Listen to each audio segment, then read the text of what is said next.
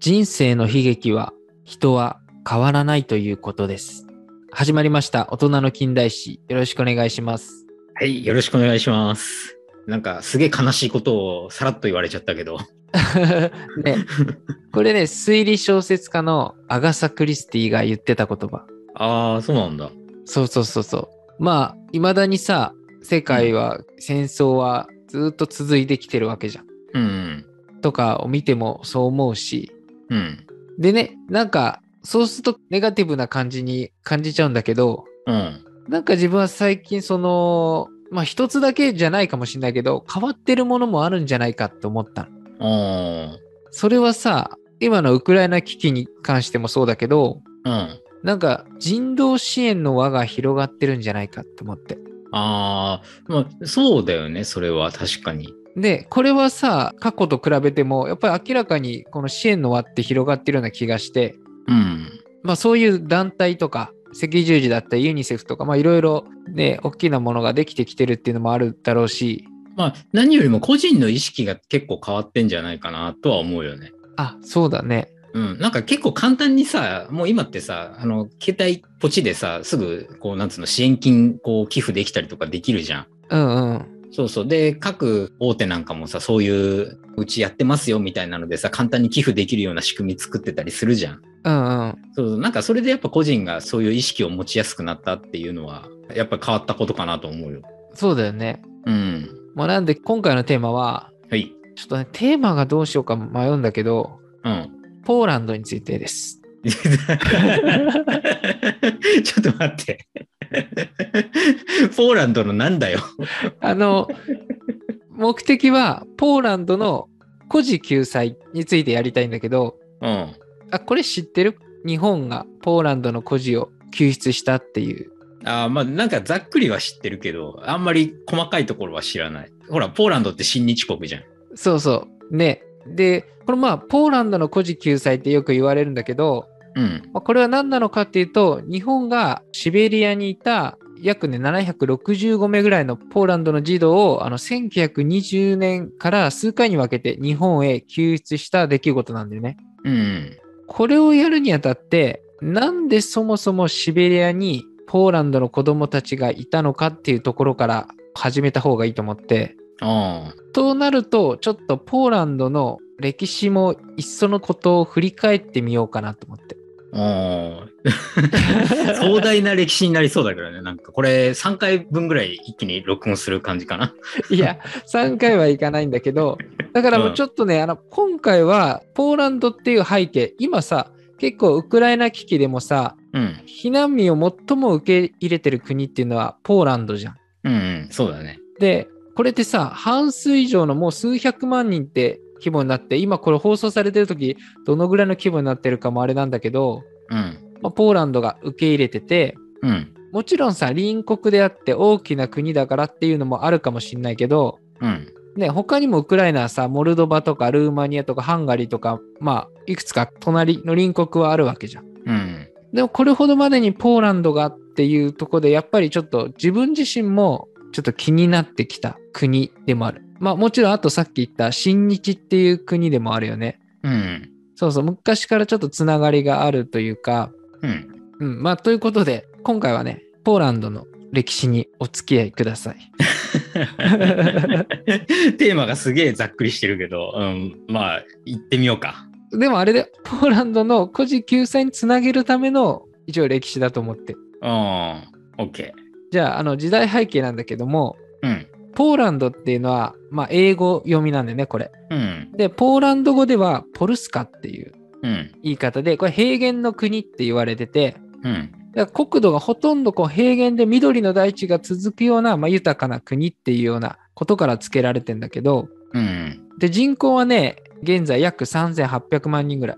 うん。で、首都はワルシャワってよく聞くけどね。うん。でちょうどさヨーロッパの真ん中ぐらいに位置してるっていう地理的な条件があってうん。なのでそのために周りのこのヨーロッパの国だったりとかから侵略され続けた歴史もあるんでね。うん。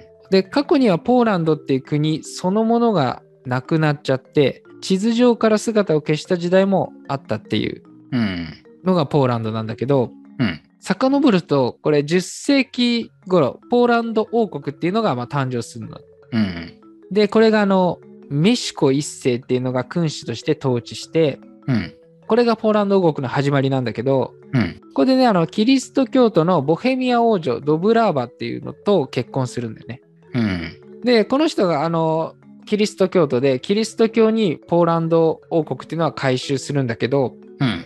で、現在もこの名残というか、ポーランドはカトリック教徒が9割の国なんだよね。うん。で、この頃のポーランドっていうのは今の領土よりも広くて、うん。ウクライナの西側部分とか、チェコの部分もポーランド領だった。うん。で、ヨーロッパにおいても強大な国家の一つだったんだよね。うん。ちなみにね、この頃はまだあのロシアっていう国はなくて、うん。ルーシーと呼ばれる民族からなるあの小公国が散らばってあったような状態。うん。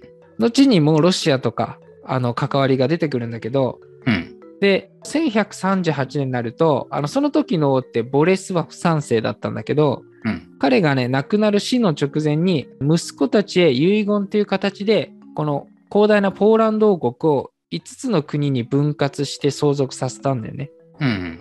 で、以後、これによって200年近く分裂の時代が続くっていうことにもなっていっちゃう。うん。まあ、領土が細かく分けられたことによって内紛が起きて国力は低下していったっていうのがあってうん。でそんな時にねモンゴルのね侵略っていうのもこの当時あったのうん。で真っ先にそのロシアっていうのはあのこれによって支配されてうん。重い年貢を課せられたとかいう歴史の背景があってうん。前長丸が地理的にもロシアはさ結構あの国土が広い分攻められた時に意外とこう支配侵略されてしまうっていうのがもうここから始まってるんでねうん。まあそんでねポーランドっていうのもこのモンゴルの侵略にあってうん。でその当時のね王ヘンリク2世っていうのはまあ殺されてるんでねうん。だけどまあその時はね侵略されたんだけど領土は奪われずに一回ねモンゴルっていうのはなんか王様が亡くなっちゃって帰ってったんだよねうん。で、さらにまたやってきたんだけど、ヨーロッパをさらに西に攻めようとしたんだけど、次の時にはもうヨーロッパ側も対策をして、こう戦略とか武器を改良して対抗できるようになってったっていう。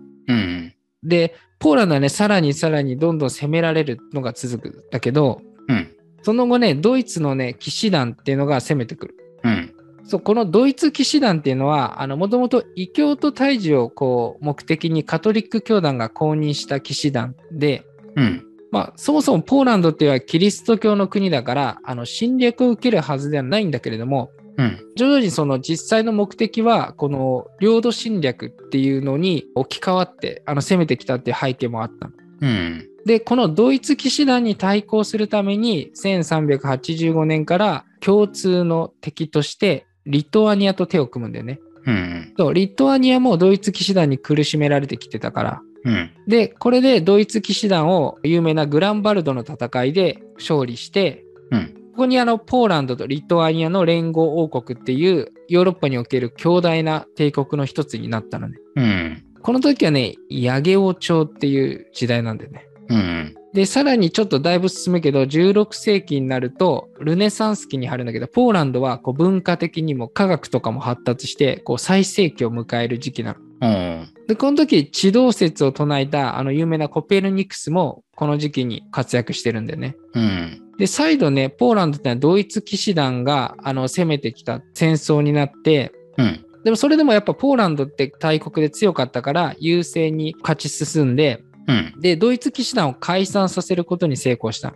おそこであのプロイセン公国っていうのを発足させてこれをねあのポーランドに組み入れてなんでいわばポーランドの属国として誕生したのがあのプロイセン公国だったの。うん。でその後さプロイセンっていうのは王国となって後にまあドイツとなってポーランドの侵略とか分割する脅威になるわけなんだけどうん。っていう背景はあるんだよね。うん。で16世紀っていうのはマルティン・ルターがさ宗教改革をした時代でもあってうん。カトリック教会から分離してあのプロテスタントができたのもその頃でうん。でそのためにさこの時代って他の国では宗教間の派閥とか異教徒の弾圧っていうのが強まってたんだけどうん。ポーランドっていうのは、そういった弾圧をしなかったっていうのでも有名なんでね。うん。基本的にはさ、カトリックの国なんだけど、うん。異教徒に対する対応には寛容だったって言われてて、うん。これはさ、ポーランドっていう国がそもそも多民族国家で様々な民族がいたっていうのもあるんだけど、うん。ずっと流れ的にこういった異教徒っていうか別の宗派とか宗教を受け入れてきたっていう背景もある。うん。そうそう。で、実際にこの時にさ、迫害から逃れてきたプロテスタントだったり、ユダヤ教徒、イスラム教徒もポーランドにこう逃げてきて暮らすっていうのもあったんだよね。うん。で、王がね、この時も宣誓する時に、宗教の自由を守るっていうことを宣誓するんだよね。うん。そうそう。だから昔からなんか、このポーランドっていうのは個人の自由を尊重してるっていうのが、うん。なんか、ここにね、今のポーランドもがある気がして、うん。ウクライナ危機にしても積極的に避難民を受け入れてるっていう姿勢、うん。うん、なんか、ここにちょっと通ずるところもあるのかななんて思っちゃったりして。まあ、国民性っていうのね、そうだね。で、16世紀後半になると、あの、ポーランドって選挙王政に移行するの。うん。王様がさ、一部の貴族とか選挙区によって次の王が決められるんだけど、うん。これさ、王に選ばれる条件は、その時は一部の貴族か、ポーランド以外の国外の王族から選ぶんだよ。うん。そう。で、これね、あんまりね、うまくいかなかったというか、それによって外国の介入を招くことにもなったし、うん王がさ、勝手に軍を招集することとか、国民に課税することっていうのができない。すべてこう、議会の承認が必要になっちゃったっていう背景もある。うん。こういう時ってさ、そのなんだろう、責められることが多かったから、うん。例えば、ここで言うと、コサックとか言われる武装集団、海賊みたいな集団なんだけど、うん。そういうのも侵略してきた時に王の権力が宣教制によって制限されててうん。議会を無視してこう迅速に対応ができないというかうん。もともとね広い領土だから守るだけのこう軍事力っていうのがなかったっていうのもあるんだけどうん。これによってさ国力をつけてきたロシアも侵略し始めたんだよね。うん。。でそれに乗じてスウェーデンも攻めてきたりとか本当にその周囲から地理的なやっぱ条件もあるんだと思うんだけどこういううん攻められるっていう時代が続く。うん。こういったね、侵略とか国の制度がうまく機能していなかったために、こう国力っていうのは一時期の繁栄の時よりもだいぶ低下していくっていう。うん。で、それでやっぱり大国ってあったそのロシアの支配がどんどん強まっていくんだけども、うん。象徴的な出来事として、ポーランドの議会の中に武装したロシア兵がこう配備されて、うん。ロシアにとって都合の悪い発言をしようとする人に対してこう銃口を向けて、うん。喋れなくさせるっていうような沈黙議会って言われたりするんだけどうん。これによってロシアっていうのはポーランドの軍隊を縮小させるっていう決議を強引にさせてるんだよね。うん。これによって自分の軍隊で他国からの脅威から守れないっていう状況になるわけよ。うん。その代わりロシアがポーランドを守るっていう建前にしたんでね。なんか日本とアメリカみたいだね。あそうだよね。俺もそう思ってすごく。そう。だから、ポーランドっていうのは、この頃からロシアの属国というか、ロシアの軍事力ありきでの存在になっちゃう。うん。で、まさに日本もそうだし、うん。今さ、ロシアもさ、ウクライナに対してさ、非武装化を条件として出してたりするじゃん。うん。だからなんかこういうのって昔から行われてきたんだなって思っちゃって。まあ、非武装化、そうだね。あの、軍事力を弱めれば、まずまず脅威にはならないわけだからね。そうだよね。考えさせられるわ。まあ、アメリカは別に日本を非武装化したいわけじゃないだろうけどさ、もう今となっては。ああ、そうだね。うん。まあ、日本がね、ちょっと今、憲法的にできないからっていうだけだけどさ。うんうん、でこれでたださこんな圧政を引かれてポーランドの人たちっていうのはやっぱ納得いかない人もいっぱいいてうん。で1768年に反ロシアを掲げてポーランド各地で反乱が起こり始める。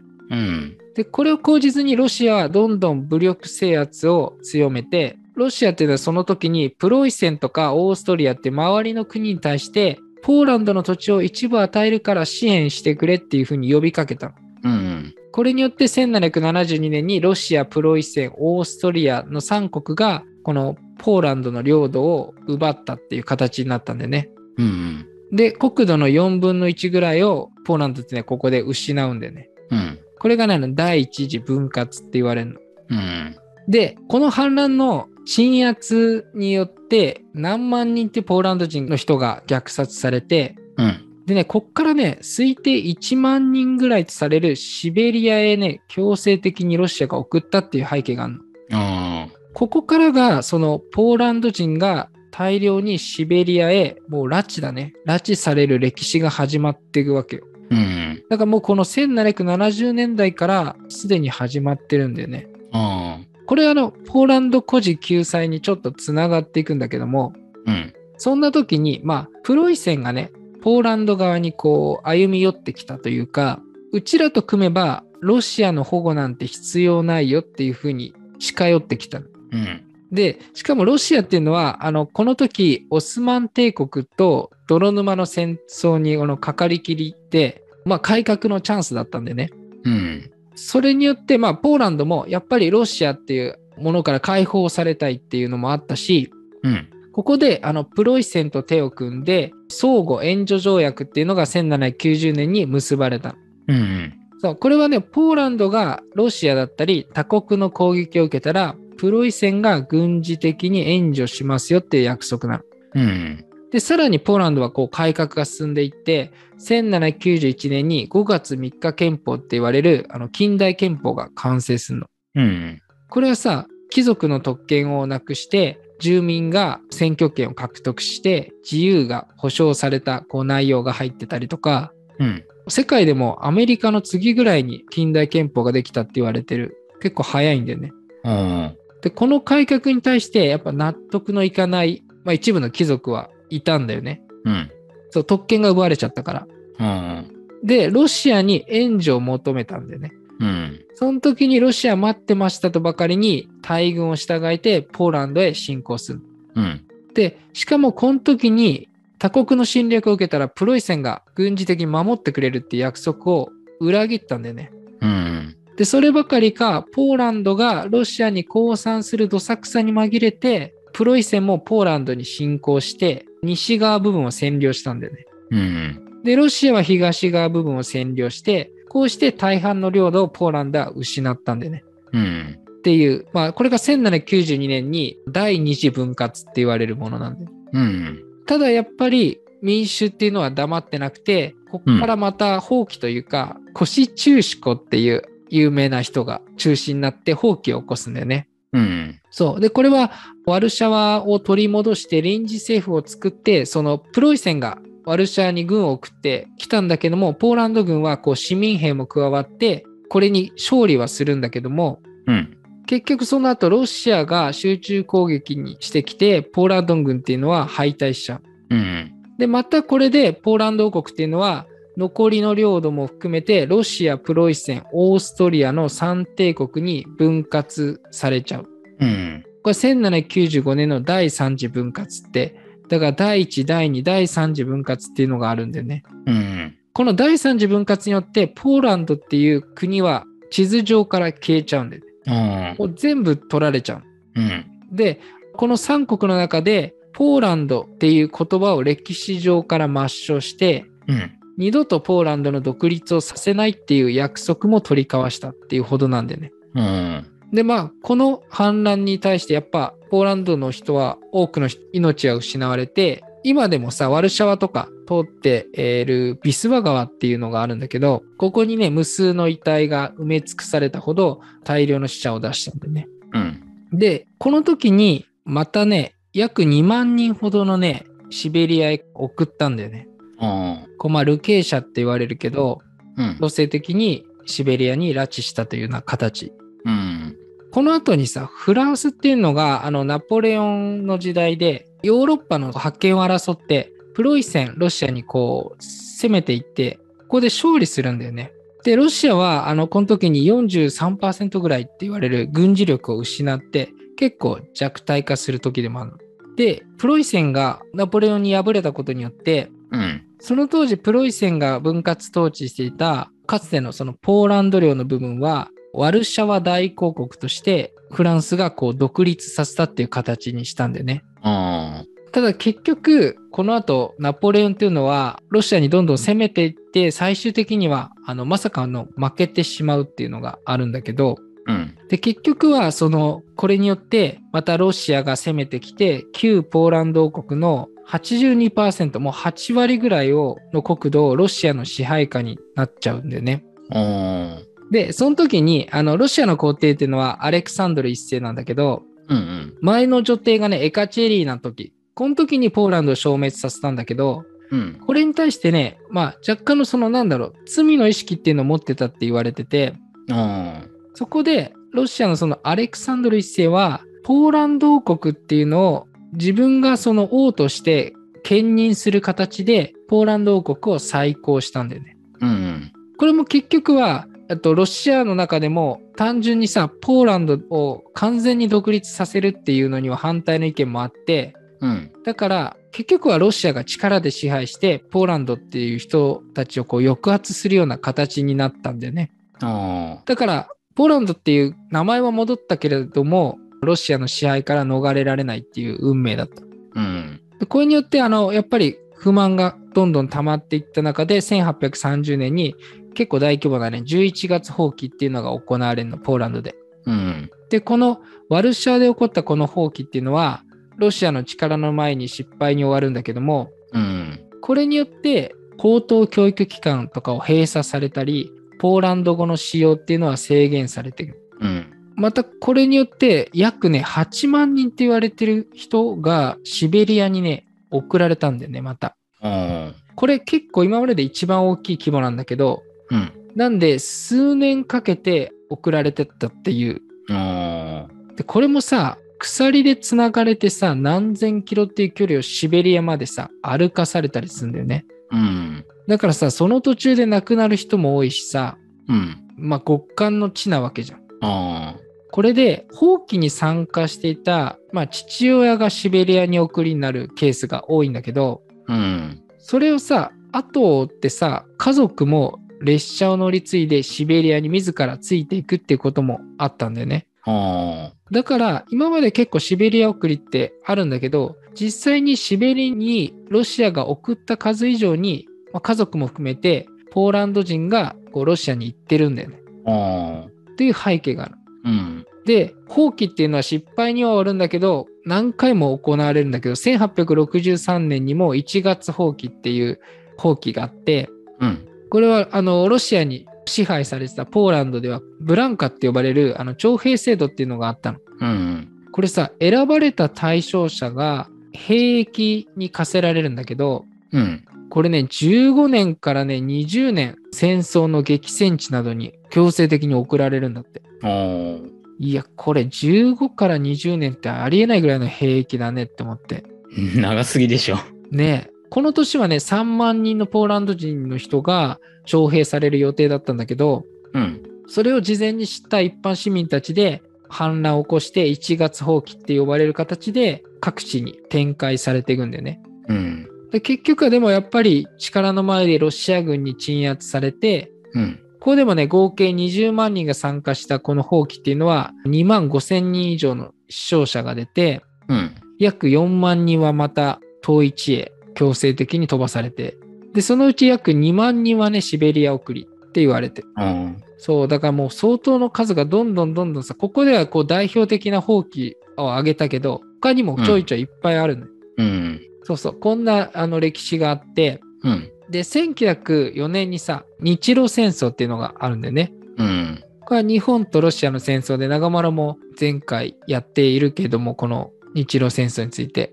うん。で、これさ、ロシアがさ、支配してた地域のポーランド人もロシア側として参加してるんだよね。ああ。っていうのもある。で、ポーランド独立を目指す地下組織っていうのがあって、うん。その代表のね、ピウスツキーっていうのが、日露戦争に協力したいって言って、日本に行って、政府にね、こう交渉してるっていうのがあるんだよね。ああ。そうそう。で、実際にこれはね、協力は得られなかったんだけど、うん。ただお願いとして日本軍に捕まったポーランド人捕虜とロシア人捕虜とを別々に収容してほしいっていうお願いを出す。ああ。この要請はね、受け入れられて実際に日露戦争で日本側はこうやって分けて収容したって言われてんのうん。まあそんなここでちょっと初めてポーランドと日本がちょっと関わりが出てくるんだけどうん。で1914年から第一次世界大戦が起こってうん。これはあのドイツオーストリアとかオスマン帝国なんかを含める中央同盟対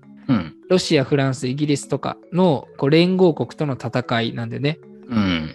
で日本は連合国側で、まあ、アメリカとかもまあ連合国側として参加してるんだけどうん。ここでさポーランドっていうのは第一次世界大戦でやっぱりこの地理的にもこう戦場となったんでねうん。で逃げるように実際にシベリアに流れ込んだ人たちも多くいたのうん。この時点でシベリアにいるポーランド人の数っていうのは15万から20万人ほどって言われてるのおーでこの第一次世界大戦でロシアっていうのは2300万人以上の国民を戦争に投入してるんだよね。うん。こうかなり大規模でこれによって産業やインフラ機能が停止して戦争の影響でしかも物価も高騰してロシア国内で暴動とかストライキが起こったんだよね。うん。でそんな中やっぱあとロシア国内っていうのは不満を持つ人たちがロシア革命っていうのが起こってうん。ここにあの帝政ロシアというかロシア帝国っていうのは崩壊する。うん。これまでのさ資本主義のあり方じゃなくて社会主義っていうのを提案したこうレーニンが中心になってあの政府を立ち上げていくんだけどうん。ロシアがさこうやって共産主義化するのを恐れた連合国側っていうのはシベリア出兵って言ってシベリアに派遣するんだよね。うん。でそこに日本もシベリア出兵を行ってうん。でロシア国内ではさその時社会主義を掲げる、まあ、赤軍って言われる軍隊とさうん。それに反対する勢力白軍って言われるけどうん。との戦争があってロシアにいたこのポーランドの人たちっていうのはかなり巻き込まれて多くの人が亡くなってる。うん。でそこにはさ親を失った子供たちっていうのが多くいてあ極寒の中食べ物もなくさまよってしかも環境も悪くて伝染病も蔓延していくっていうような悲惨な状況になってたの。ーうん。そうでここでせめて子どもたちだけでも助けようとする動きが出てきてうん。 1919年にポーランド救済委員会っていうのがここでできる。うん。これによってポーランド孤児救済につながっていくっていう。おーっていう今回はお話でした。いかがでしょうかそうだね。まあ、ポーランドってさ、やっぱり全盛期はすごい強い国だったんだけどさ、なんかこう、地政学的なものが多分強いんだけどさ、うん。道になっちゃってんだよね。多分他の国の。ねそう、ドイツがロシアと戦おうとしたらポーランド通るし、そうだよね。そうそう。だからなんかね、やっぱ場所が悪いんだろうね、とにかく。ね最近本当に長丸がさ言ってから地政学っていうのがやっぱ注目浴びてきたじゃん。まあ、俺が言ってからじゃないけどね。だいぶ昔から一応注目はされてたしね。 最近でもよく聞くなって思って。 えーやっぱりそのウクライナ情勢があるからね、なんか地政学っていうワードがこう出てきてさ、じゃあ日本はどうなんだとかってこうやっぱ考える人も増えたんじゃないああ。でも確かにさ考えてみるとさ要は力を持ってる大国って言われる国ってさうん。今イギリスとかアメリカとかさなんだろうこう割と隣国そこまで接してない国っていうのがさうん。なんか強いような気がするよね。そうそう。あの、シーパワーっつうんだけど、地政学的に言うと、うん。イギリスとかアメリカとか、まあ日本もそうなんだけど、そういうシーパワーの国っていうのは、ほら、国土がさ、接してないじゃん。うんうん。だからさ、そこまで防衛に力入れないで、自分からさ、どんどんどんどんこう、出ていける側なんだよ。ああ確かに。そうそう。で、ドイツとかさ、ロシアとかさ、中国もそうだけどさ、ランドパワーっつってさ、もう周りにこういろんな国があって、まずね、自分らの防衛しないとっていうところから始まるんだよね。あそれが結局さ、なんていうの疑心暗鬼というかさ、今のロシアがさ、ウクライナ攻めてるのと、まあ、似たような構図になっちゃうけどさ、あ。うん。やばいんじゃないか、隣の国っていうんで、どんどんどんどん拡大していこうとしちゃうんだよね。ああ。そうそんな一応理論だからさ。確かに、だってもうポーランド見てでも本当に周りがさ、次から次へロシアだと思ったら次さ、ドイツだったりとかさ、うん。オーストリア来て、ねえどんだけ来るんだみたいなさ、 来やすいんだよ。だからその道になっちゃってんだよね。なんかさ、例えばさ、山に囲まれててとかさ、そういうんじゃないじゃん。もう繋がってるじゃん、普通に。あ道なんだよ、本当に。ーうんやっぱ大きな国だったし結構豊かな国だったしねそうそう。大地は豊かでね、生きやすくって、それは奪われるわっていう感じだよね、本当に。ああねあと兵役にもこうね使ってたっていうのもあるんだろうねうん。そうだからさなんかポーランドの人ってこうやって一回自分の国が消滅してるってでもそれでもさこう独立っていうか自由を勝ち取ってきた国じゃんだうん。からすごいさ他の国に比べて強い思いを持ってるんじゃないかなって思うんだよねあだからこそなんか今さロシアがこう武力によって抑えつけてることに対してあ。うん。強い反発心というかウクライナのこう避難民を受け入れてるっていう姿勢にもつながってるんじゃないかなっていうのはちょっと思ったなと思って。うん。そうだね。まあ、ということで今回はポーランドのまあ成り立ちから孤児救済に向けての時代背景を話しました。はい。ということで最後まで聞いていただいて嬉しいです。ありがとうございました。ありがとうございました。